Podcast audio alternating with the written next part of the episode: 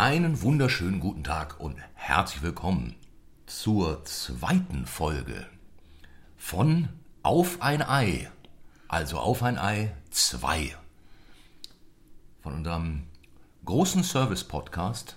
Weil das ja klar ist. Genau. Jawohl. Mit Marc Und Sven. Ähm, also in- stringent durchgerechnet ist das jetzt Folge 16. Ähm, also nicht 15 I1 und 15 I2. Nein. Aber es ist I2. Weil wir haben in der letzten Folge festgestellt, dass das Thema Ei so uferlos riesig ist, dass es einfach fahrlässig und falsch ist, da nur eine Folge dazu zu machen.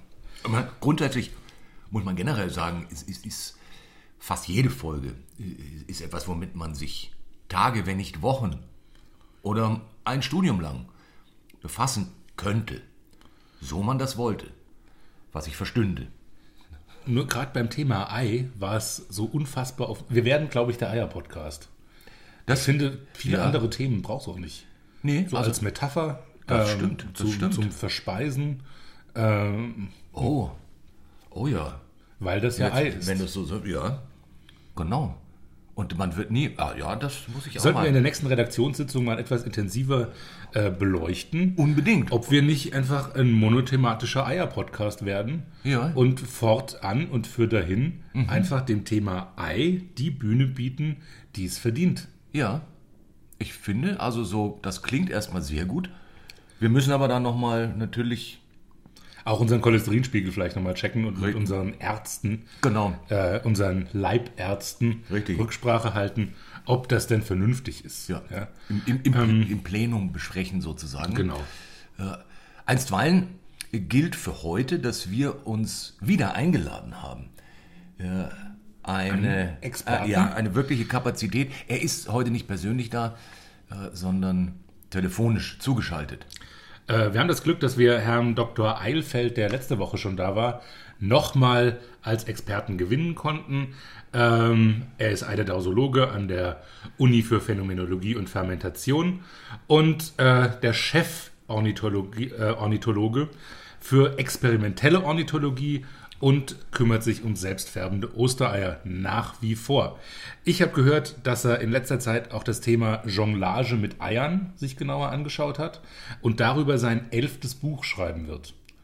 Ähm, er arbeitet schön. momentan daran, mit sieben Eiern zu jonglieren, was äh, zu sehr viel Rührei in der Familie führt, ähm, aber schon ganz gut ausschaut. Also willkommen, Herr Dr. Eilfeld.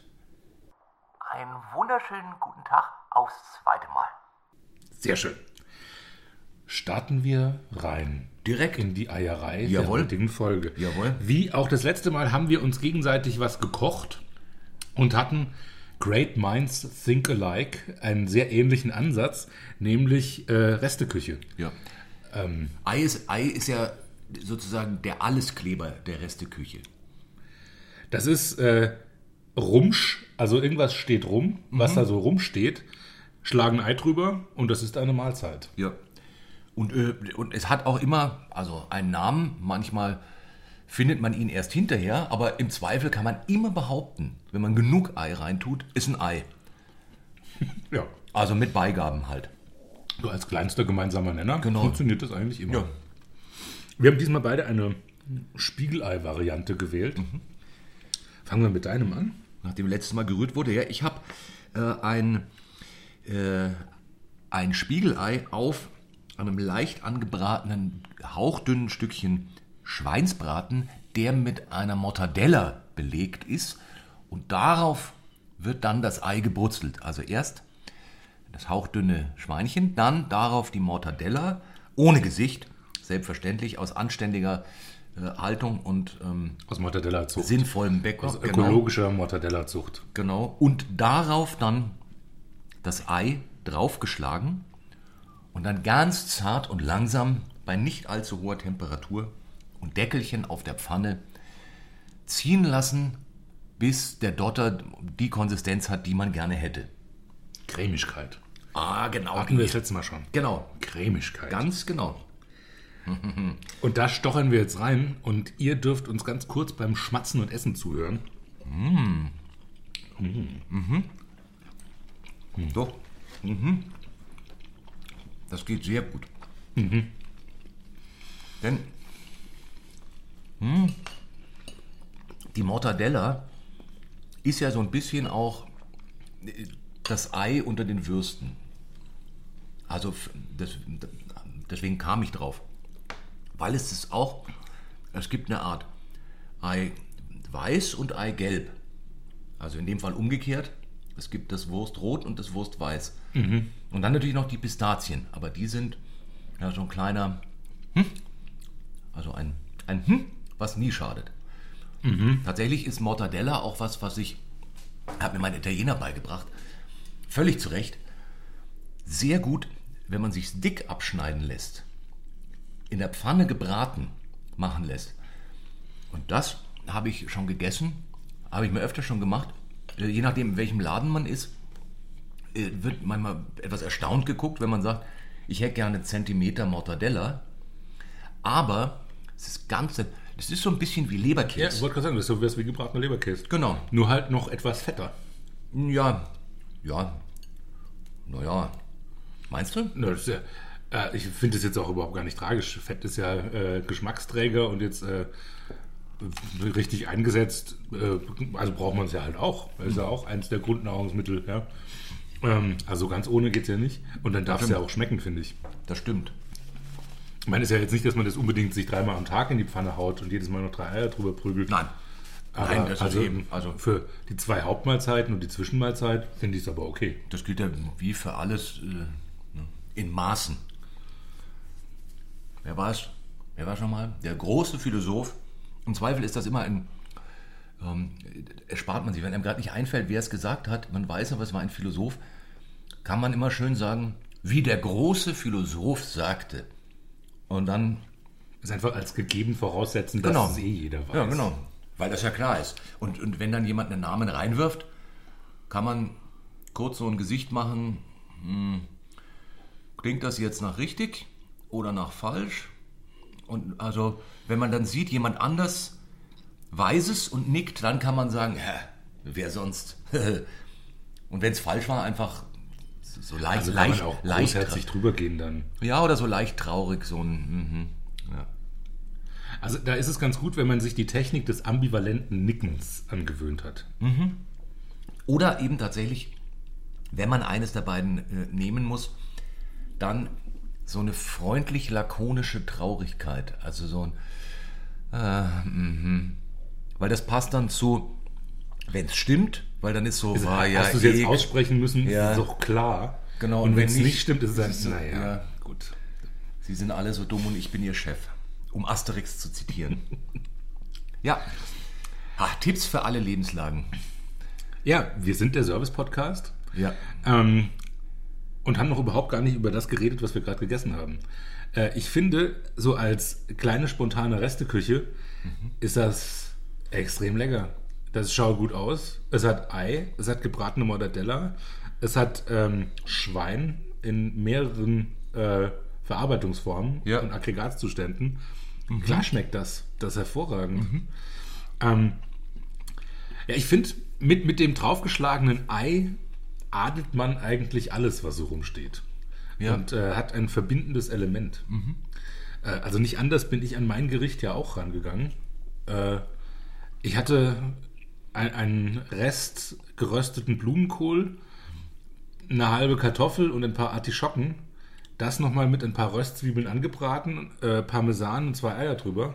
Fertig. Hurra. Äh, das dauert sechs Minuten und äh, du hast was, was satt macht, gut ausschaut und lecker ist. Das wird Äh, aber wir haben es noch gar nicht getestet. Das wir wird müssen ja jetzt zuerst mal reinbeißen. Ich, ich glaube es aber, also ich finde, bei manchen Sachen sieht man, ob sie schmecken schon vorher. Man weiß nie, wie gut.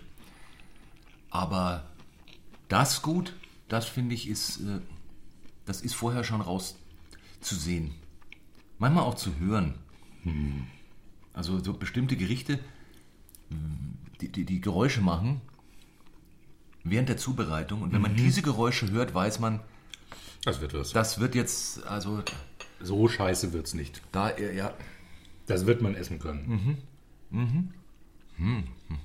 oh, Ach, sehr schön. Ja, das ist wunderbar. Hm. Blumenkohl ist auch was Herrliches. Ich bin, äh, also äh, eigentlich mein, äh, mein Lieblingsfleisch mittlerweile, der Blumenkohl. Weil man einfach so unfassbar viel draus machen kann. Ja, Du kannst es als Blumenkohl-Steak braten, äh, du kannst es rösten, du kannst einen Salat draus machen, du kannst es pürieren, äh, es, äh, du kannst es mit unterschiedlichen Geschmäckern aufladen, du kannst aber auch den Eigengeschmack rauskitzeln. Ich finde, da steckt einfach so viel mehr drin als in einem Stück Fleisch. Also äh, das ist eine ganze Palette, die man damit machen kann. Und das finde ich einfach urinteressant. Und es geht total gut er mit hat, Ei. er hat dem Schwein einige Dinge voraus. Ja, es hat keinen Ringelschwanz. Noch. Das stimmt. Aber da wird ja hart dran gearbeitet, liest man. Ein Blumenkohl mit Ringelschwanz. Ich finde das sehr nett aus. Das, sehr, auf das tät's.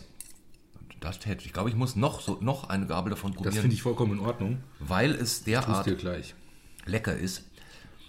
Ja, das ist. hm. Oh. Oh.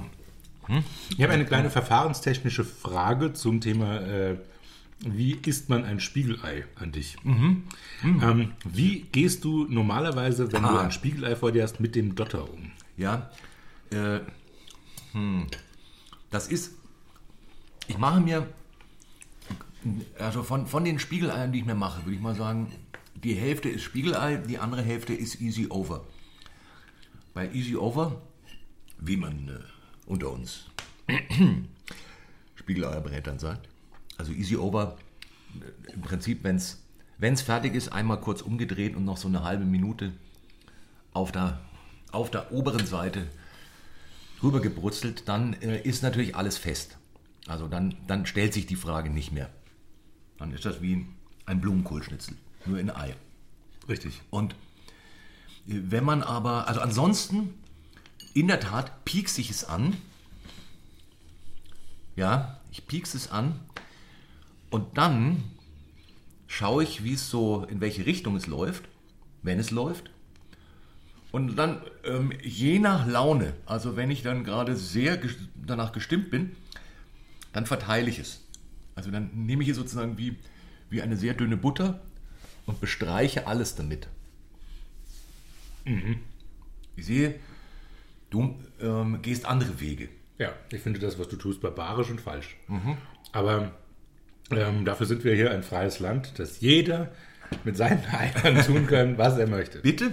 Ähm, Bitte? ich muss es ja nicht so essen. genau. Nein, ich zwinge auch niemanden, so, es so zu essen wie ich, auf die barbarische Art. Ähm, nein, ich kann das schon irgendwie verstehen, dass äh, man den, den äh, cremig-flüssigen Dotter so als eine Art Dip nimmt und dann äh, den Rest auf den Teller da reintunkt. Äh, ich bin, bin eher so der Unersättlichkeitstyp und äh, den, der Einhaps-Dotter-Esser. Das Ah. heißt, ich esse um den Dotter drumherum und der Dotter am Stück ist quasi Ja. ein Grand Finale. Ah, ich verstehe. Und äh, ähm, gerade bei einem Sunny Side Up Ei, also Ja. dem nicht easy over gefüllten Ei, ist dieser Moment der, der, des, ähm, der, der, des der Cremigkeit, Ja. die sich dann ausbreitet, Ja. äh, ein Moment des Glücks. Das ist es. Ja. Das ist es. Du bist wahrscheinlich auch jemand, und das bin ich auch, da können wir uns wieder treffen, der sich total freut, wenn in einem Ei zwei Dotter drin Ja, sind. selbstverständlich. Ja, Also, ha, nicht, dass irgendjemand auf die Idee kommt, da Schweinereien anzustellen mit Hühnern, dass das äh, ständig passiert. Das ist so wie mit Austern und Perlen. Das passiert halt mal und das ist richtig so. So wie es die Natur vorgesehen hat. Ja, also was. Ja, ich reklamiere das bei Austern halt. Also ich meine, das ist ja eine Unverschämtheit. Was das Huhn gelegt, das äh, soll der Mensch Da zahlst du einen Haufen Geld für Austern und dann, äh, dann beißt du auf so eine scheiß Perle drauf.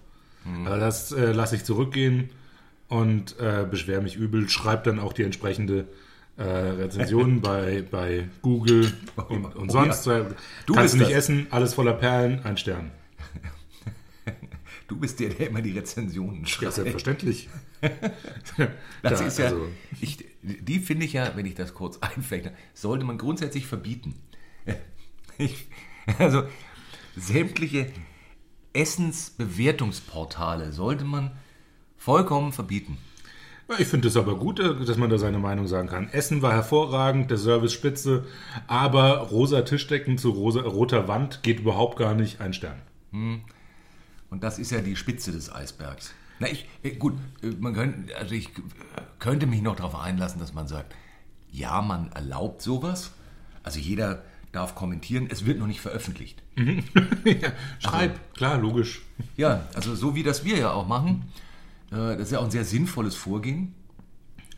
Also äh, wir, wir freuen uns über Zuschriften und zwar lange und nehmen sie uns zu Herzen. Immer.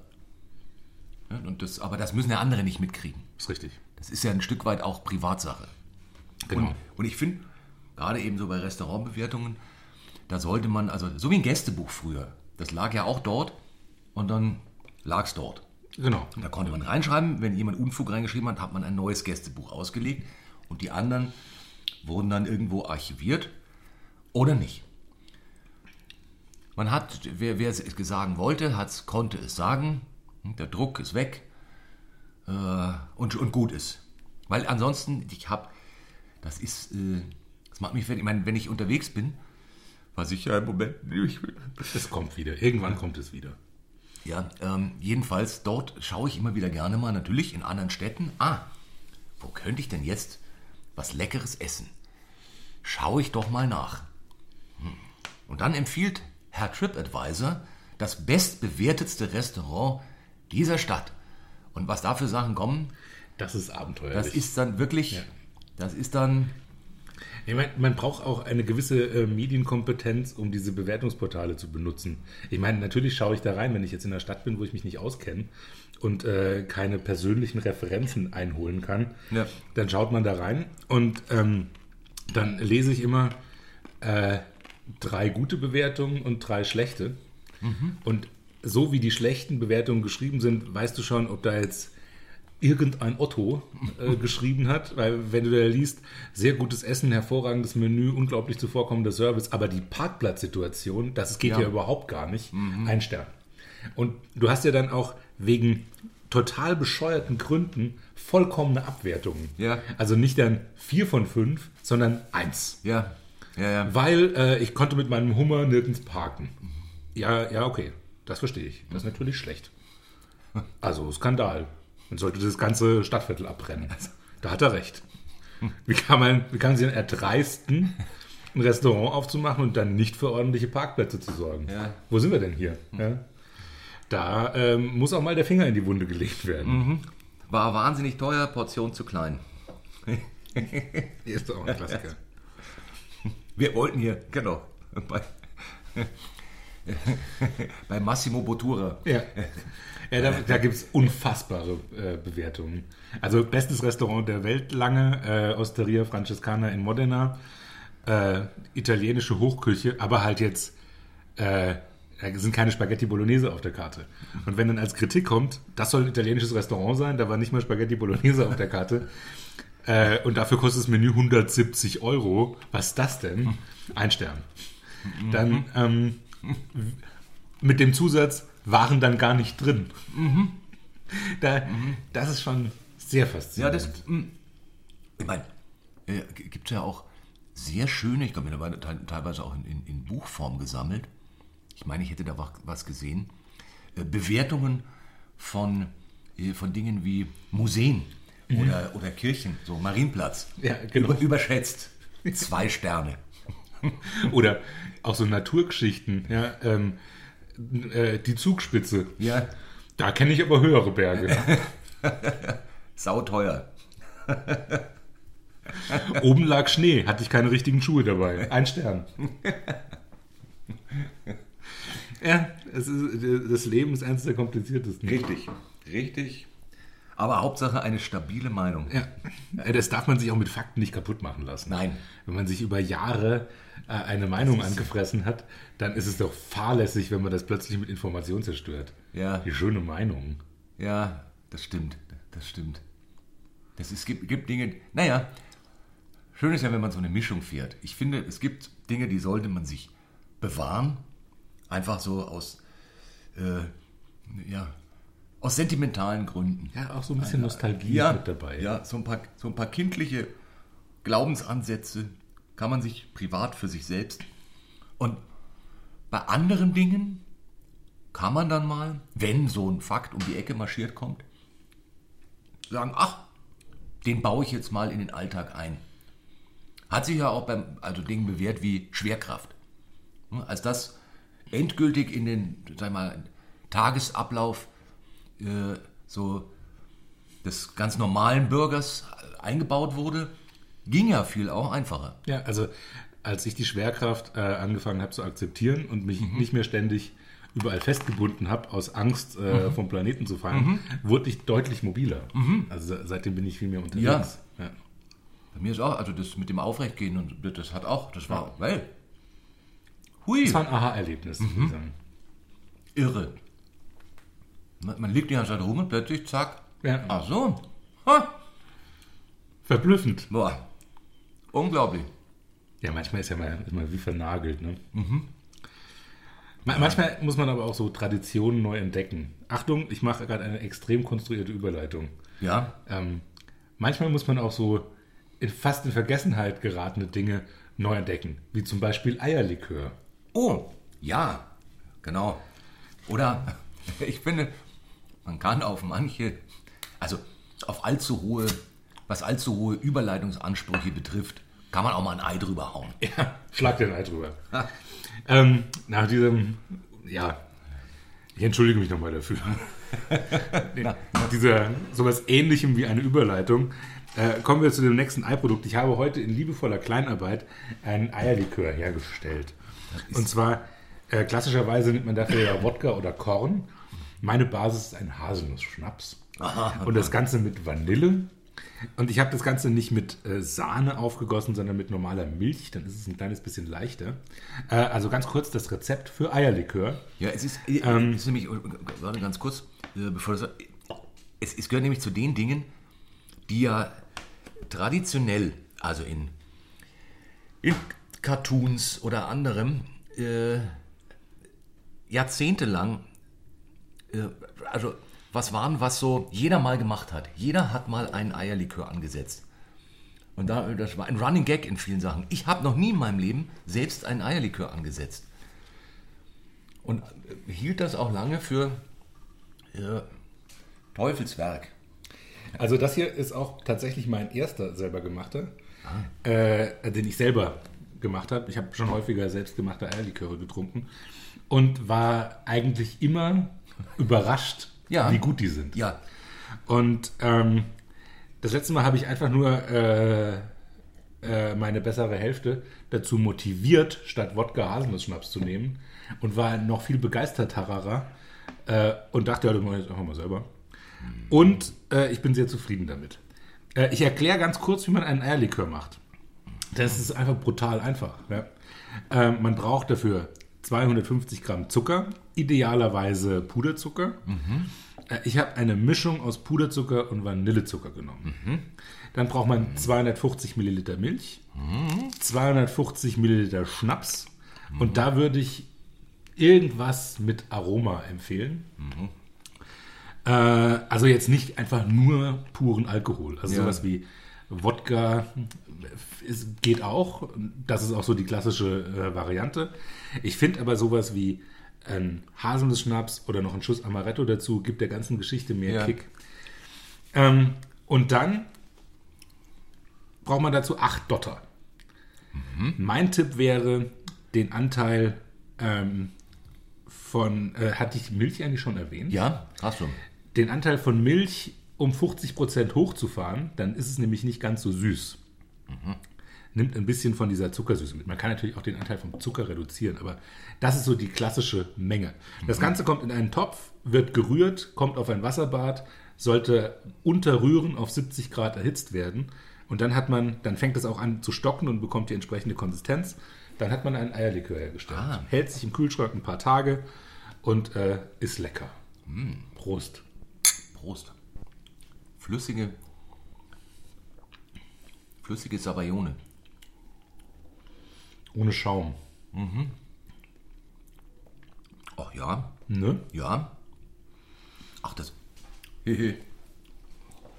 Ja, das, ich verstehe schon, warum man das früher gern So, ach, ein Eierlikörchen, hihihi. Ja. Das ist auch was. Also ich glaube, ich könnte wochenlang, zumal im Moment aufgrund des Arbeitspensums, da ist ja immer die Sehnsucht nach kleinen Pausen. Also ich könnte, glaube ich, wochenlang da sitzen, nachmittags, zwei Stunden, ein bisschen Eierlikör trinken und dazu hihihi machen. Und Einfach das mal ist so. jetzt kein schlechter Zeitvertreib. Nein? nee? Hihi. Hihi. Das, das geht herrlich. Also wichtig ist tatsächlich die Temperatur. Ähm, über 70 Grad fängt nämlich der Dotter dann an, äh, sehr schnell fest zu werden und dann hat man einfach eine Eierspeise, eine alkoholische. Ähm, wenn man es also trinken will, vorsichtig mit der Hitze sein und es nicht über die 70 Also Grad das- kommen lassen. Wie fest wird das denn dann? Das, das wird wie ein Rührei. Ach so. Also es stockt halt durch wie ein Rührei.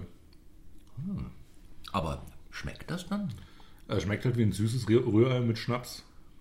Naja, Also, Also- wer es mag, äh, ich verurteile da jetzt niemand. ich meine, ich mein, es klingt jetzt erstmal nicht so unmittel, also so, dass man sagt, oh ja, das wollte ich, ich wollte ja immer schon mal ein süßes Rührei mit Schnaps. Ähm, hm, das nicht, aber also so wie der Eierlikör schmeckt, könnte ich mir vorstellen. Also ich würde in so einer Situation wahrscheinlich wenn einfach noch ein bisschen äh, Brioche reinhauen, also einmal durch die Pfanne prügeln und behaupten, es wäre unsere Haustradition des Kaiserschmarrns. Ja, so ein genau Scheiterhaufen. Also so, Ja, sowas. wenn es so eine Konsistenz hätte jetzt wie ein, wie ein Auflauf. Ähm, also Ja, so, da musst du ja noch was reinschmeißen, dann brauchst du ja noch Substanz. Deshalb sage ich ja, schmeiß etwas Brioche man rein, könnte- ein bisschen Brot. Ja, genau. Ein paar Nüsse und vielleicht noch ein paar Kirschen. Ja, das Mhm. könnte man tun. Also man kann auch mit versautem Eierlikör kreativ umgehen, ja. Oder wenn man es fancy haben will, Schattenmorellen. Das will ich nicht machen. nee, ich auch nicht. Die werden wir persönlich. Auch das ist ja jedem überlassen. Aber das will ich nicht machen. Äh, ich finde das zu sauer. Ich finde, das geht sich Ja, nicht das war auch, das war auch jetzt einfach nur Du wolltest Ei, Schattenmodell Eierlik sagen. genau und es war Eierlikör induzierter Hihi äh, Überschwang. Magst du noch einen? Ja. So, ein- so ein kleiner Nacheierlikör. Hihi. Der Trend geht zum Zweiteierlikör. Hihihihi. ja. Ich bin ja der festen Überzeugung, das richtige Hihihi äh, kriegt man erst so im Alter von 80. Das glaube ich auch. Also, wenn man vorher vieles richtig gemacht hat und es beibehält Ja. und sich Mühe gibt, dann so ab 80 kommt irgendwann das Hihi. Also und Und so an der, an der Altersverbitterung vorbei altert. Genau. Ja. Genau. Sich, sich, sich, genau, sich an den, an den, an den an, am Unbillen seitlich vorbei kichert. Ja. Ich finde diese, diese Haselnuss-Vanille-Geschichte. Ah. Ja, es ist sowieso. Vanille ist was. Also Vanilleei, selbst in meinen, wie ich ja letztes Mal geschildert habe, düstersten Jahren, als bestimmte Eisorten nicht gingen, ich konnte, weil ich sie einfach nicht essen konnte, selbst zu der Zeit, äh, sowas wie Sabayone, das ging. Oder auch äh, Tiramisu. Für Eierlikör war ich leider noch zu jung. Vielleicht hätte der mich ganz schnell kuriert.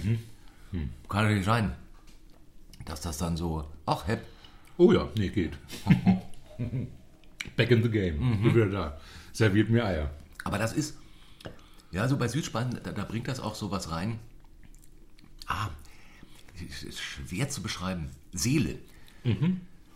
Es bringt Seele, also so wie, äh, nehmen wir was ganz Simples, äh, French Toast oder arme Ritter. Das ist ja, was, was Ei da zaubert. Ja, und du, äh, du, du bringst eigentlich Reste zurück zum Leben. Hatten wir ja, Ja. vorhin schon bei den Spiegelei-Geschichten. Und so machst du äh, aus eigen, einfach was, was eigentlich schon trocken ist und weg kann, Ja. das wiederbelebst du. Beim äh, Semmelknödel ja genauso eigentlich. Genau. Ja, und es ist, es ist eben nicht, also von wegen Wiederbelebung, es ist nicht Zombie, sondern es ist eine Wiederauferstehung. Ja, ja. Und Also, damit sind wir auch wieder bei der mystischen Bedeutung des Eis als Symbol für das Leben. In der Tat. Und das als Allegorie in der Küche. Ja. Das ist ganz schön deep. Wow. Wow. Also das, das fühlt sich gerade an, als hätten wir vielleicht sogar ein Leben lang nichts anderes getan, als auf diesen Moment jetzt hinzusteuern, wo alle Fäden zusammenkommen. Ich bin, ich äh, habe ein leichtes Erleuchtungsgefühl. Ja, ja. ich bin auch gerührt. ja. Ja, ich finde, vielleicht sollten wir dann diese Rührung auch unmittelbar schwingen lassen. Also auch allen die Gelegenheit geben, Ja, wir, wir gehen kurz auf unsere Lichtung. Ja, würde ich sagen. Äh, lassen, lassen diese Erkenntnis nachhallen, ja, spazieren einmal quer drüber genau. und sehen uns nach der Pause wieder hier. Genau so. Bis gleich. Bis gleich.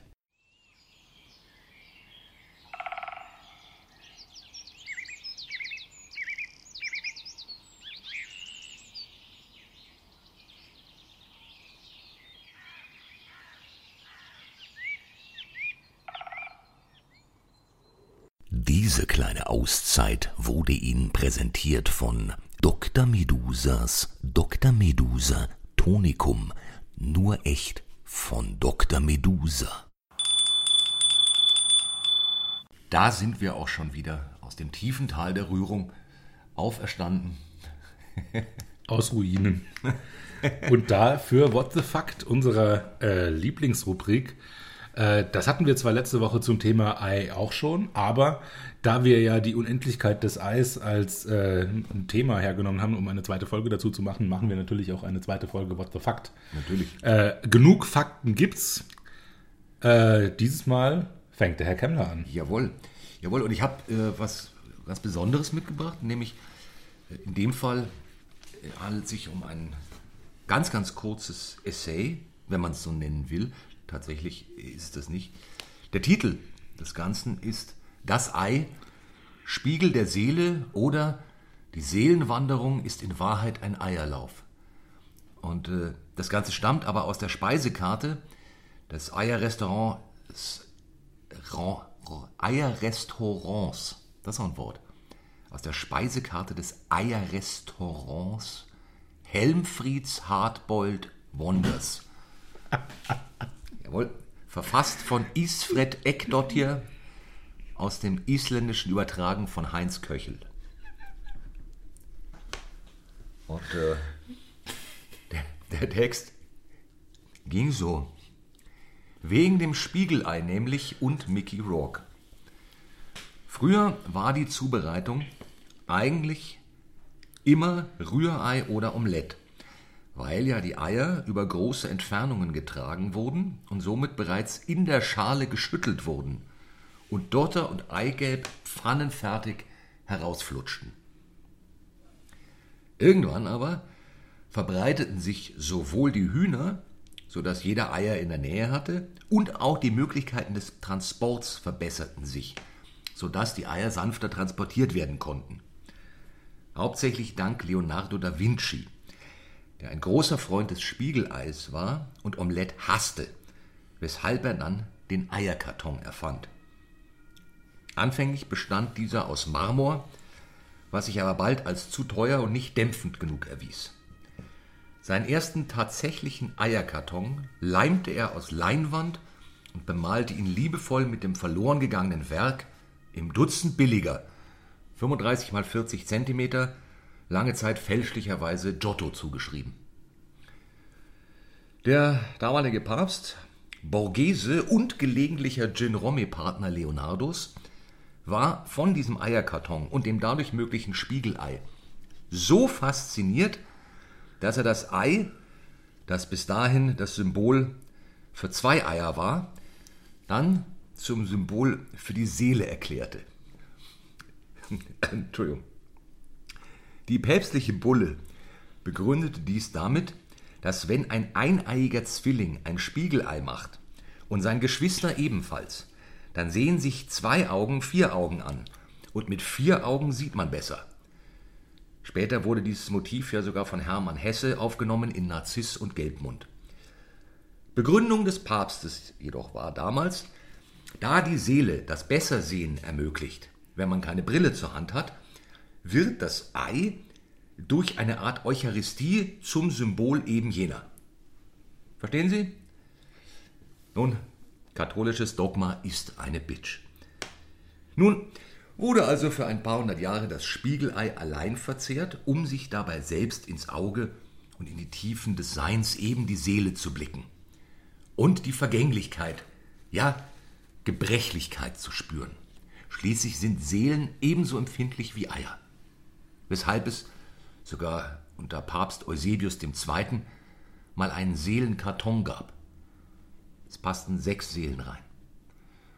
Die Tatsache, dass ein Ei Symbol für das innerste Wesen ist, hielt natürlich auch Einzug in die Psychoanalyse. Sigmund Freud soll ein großer Freund des weichen Eis gewesen sein, während sein Schwippschwager Erwin Freud nur hartgekochte Eier mit Mettigeln aß, wohingegen sein Neffe Edward mit Hilfe von 4500 Ärzten das Spiegelei mit Speck einführte, eine noch heute beliebte Kombination für Leib und Seele. Und spätestens seit den 80er Jahren des letzten Jahrhunderts ist die Ei-Seelen-Verbindung zementiert, als nämlich Mickey Rourke als Teufel vor den Augen Robert De Niros genüsslich ein Ei pellt und herzhaft hineinbeißt mit dem Impetus, deine Seele gehört mir. In diesem Sinne, guten Appetit. Okay. Tja, Also während ich ja letzte Woche alles geglaubt habe, was du geschrieben hast, glaube ich diesmal gar nichts. Das ist ganz schön schwierig. Und ich habe keine Ahnung. Ich würde aber sagen, da ähm, Leonardo da Vinci alles erfunden hat, was da draußen unterwegs ist, hat er bestimmt auch den Eierkarton erfunden. nein, Schade. nein, Ich hätte es ihm zugetraut. nein. ja. Also, ich sag mal, knapp nah an der Wahrheit dran ist, dass äh, es war Robert De Niro, der ein Ei gepellt hat und der Teufel war. Und Mickey Rourkes Seele äh, damit, also er kriegt Mickey Rourkes Seele am Schluss. Äh, Angel Heart, 80er Jahre Film. Ähm, aber da ja die Rollen vertauscht, war das natürlich nur eine falsche Fährte. Äh, tatsächlich ist wahr, dass der Neffe Sigmund Freuds das Ei mit Speck eingeführt hat, flächendeckend. Nein. Mit der Hilfe von 4500 Ärzten. Als gesunde Ernährung oder Ja. was? Wow. Ja, äh, er hat, äh, war wohl, der hat tatsächlich Psychoanalyse gern verwendet für äh, Marketing. Das ist ja der Hammer. Und dann hat er, dann hat er einen Arzt befragt, äh, ob nicht, also da, er hat gesagt, es wird zu wenig gefrühstückt und zu wenig herzhaft gefrühstückt. Das, äh, das ist nicht gesund. Da hat er einen Arzt gefragt, ist dem so? Und dann meinte der, ja, das ist so. Daraufhin hat er ihn gebeten, Kollegen anzuschreiben, ich glaube, es waren 5000 oder sowas, die alle angeschrieben wurden mit der Frage, sie sollen doch dazu sagen, könnte Frühstück herzhafter sein? Und dann haben 4500 gesagt, ja, könnte herzhafter sein. Also da könnte mehr Gehalt drin sein. Daraufhin hat er eine große Kampagne gestartet. 4500 Mediziner behaupten, Rührei mit Speck. also, wow. Die haben jetzt natürlich nichts zu Rührei mit Speck selbst gesagt, aber äh, und tatsächlich ist dadurch wohl diese Kombination Rührei, äh, beziehungsweise, äh, nicht Rührei, sondern Spiegelei mit, ähm, mit Bacon Also, entstanden äh, und, und flächendeckend zum Frühstück, was er in, in Amiland äh, Ja. und auch sonst wo. das, äh, das ist ja der Hammer. Mhm. Guter Mann. Könnte heute gut bei der Bildzeitung arbeiten. Ja. Das ist äh, Wissenschaft und Recherche, wie ich es mag. Ja. Sehr gut. Nicht schlecht. Ja, ich habe auch, äh, auch gestaunt. Ich dachte mir, das, das glaube ich jetzt nicht. Wenn man- ich wir mir wollte- das vorlesen, würde ich sagen, das stimmt Ich, nicht. ich wollte Unfug über die Seele und das Ei erzählen. Und dann lese ich, der Neffe Sigmund Freuds hat das Spiegelei mit Bacon eingeführt. Ah ja. Nein, das glaube ich mir nicht. Ich möchte an dieser Stelle die Flöte der Verblüffung spielen. Danke, Söhn. Äh, danke, Söhn. So, Bitte fair. Okay. Ähm, ich glaube, der Eierlikör wirkt. Sollen wir vielleicht noch einen kleinen Eierlikör trinken? Hm, ich, ja, ich muss, ich muss noch rumfleißen. Musst du noch arbeiten? Ja, oder? zwei. Zwei müssen reichen. Du bist, du bist so vernünftig. Ach, schlimm. Nein, aber ich bewundere das. Ich lese einfach Text. Vielleicht trinke ich danach noch einen. Vielleicht brauche ich dann auch einen. Ja, das kann sein. Also, Ei 2. In Ei 1 haben wir es gesehen. Das Ei spielt eine wichtige Rolle in ganz unterschiedlichen Bereichen des menschlichen Lebens. Und in diese schauen wir jetzt rein. Fangen wir an mit dem Thema Ei und Sport. Bei den skandinavischen Leichtathletik-Weltmeisterschaften von 1987 wurde die Finnin Ada Heikkinen mit unfassbaren und nie wieder erreichten 8,61 Meter skandinavische Weltmeisterin im Eisprung. Sie wurde allerdings später disqualifiziert, da sie des Eigendotter-Dopings überführt wurde. Bis 1900. Entschuldigung, äh, ich habe mich gleich wieder. Ich glaube, ich werde ja. einen brauchen. Ja, ich glaube auch. Ja. Bis 1927 war Eierwerfen olympische Disziplin und wurde in den kombinierten Unterdisziplinen Ziel, Weit- und Hochwurf als Kombinationssport der ovalen Kombination betrieben. Als bester Eierwerfer gilt heute noch der Finne Einar Eikonen. In Korea gibt es Meisterschaften im Eierlaufen, dem Spiel, das wir von Kindergeburtstagen kennen. In der koreanischen Wettkampfversion balancieren die Athleten in jeder Hand vier und im Mund zwei Löffel mit rohen Eiern. Der amtierende Meister Kim Ki-duk läuft so die 80 Meter in 13,7 Sekunden. Nächster Bereich des Lebens, das Ei in der Kunst. Die Fabergé-Eier sind weltbekannt. Weniger bekannt ist, dass es angelehnt an die Fabergé-Serie eine zweite russische Skulpturserie gibt. Sie heißt Die Eier der Romanow. Allerdings haben die Miniskulpturen alle die Form einer Erdbeere.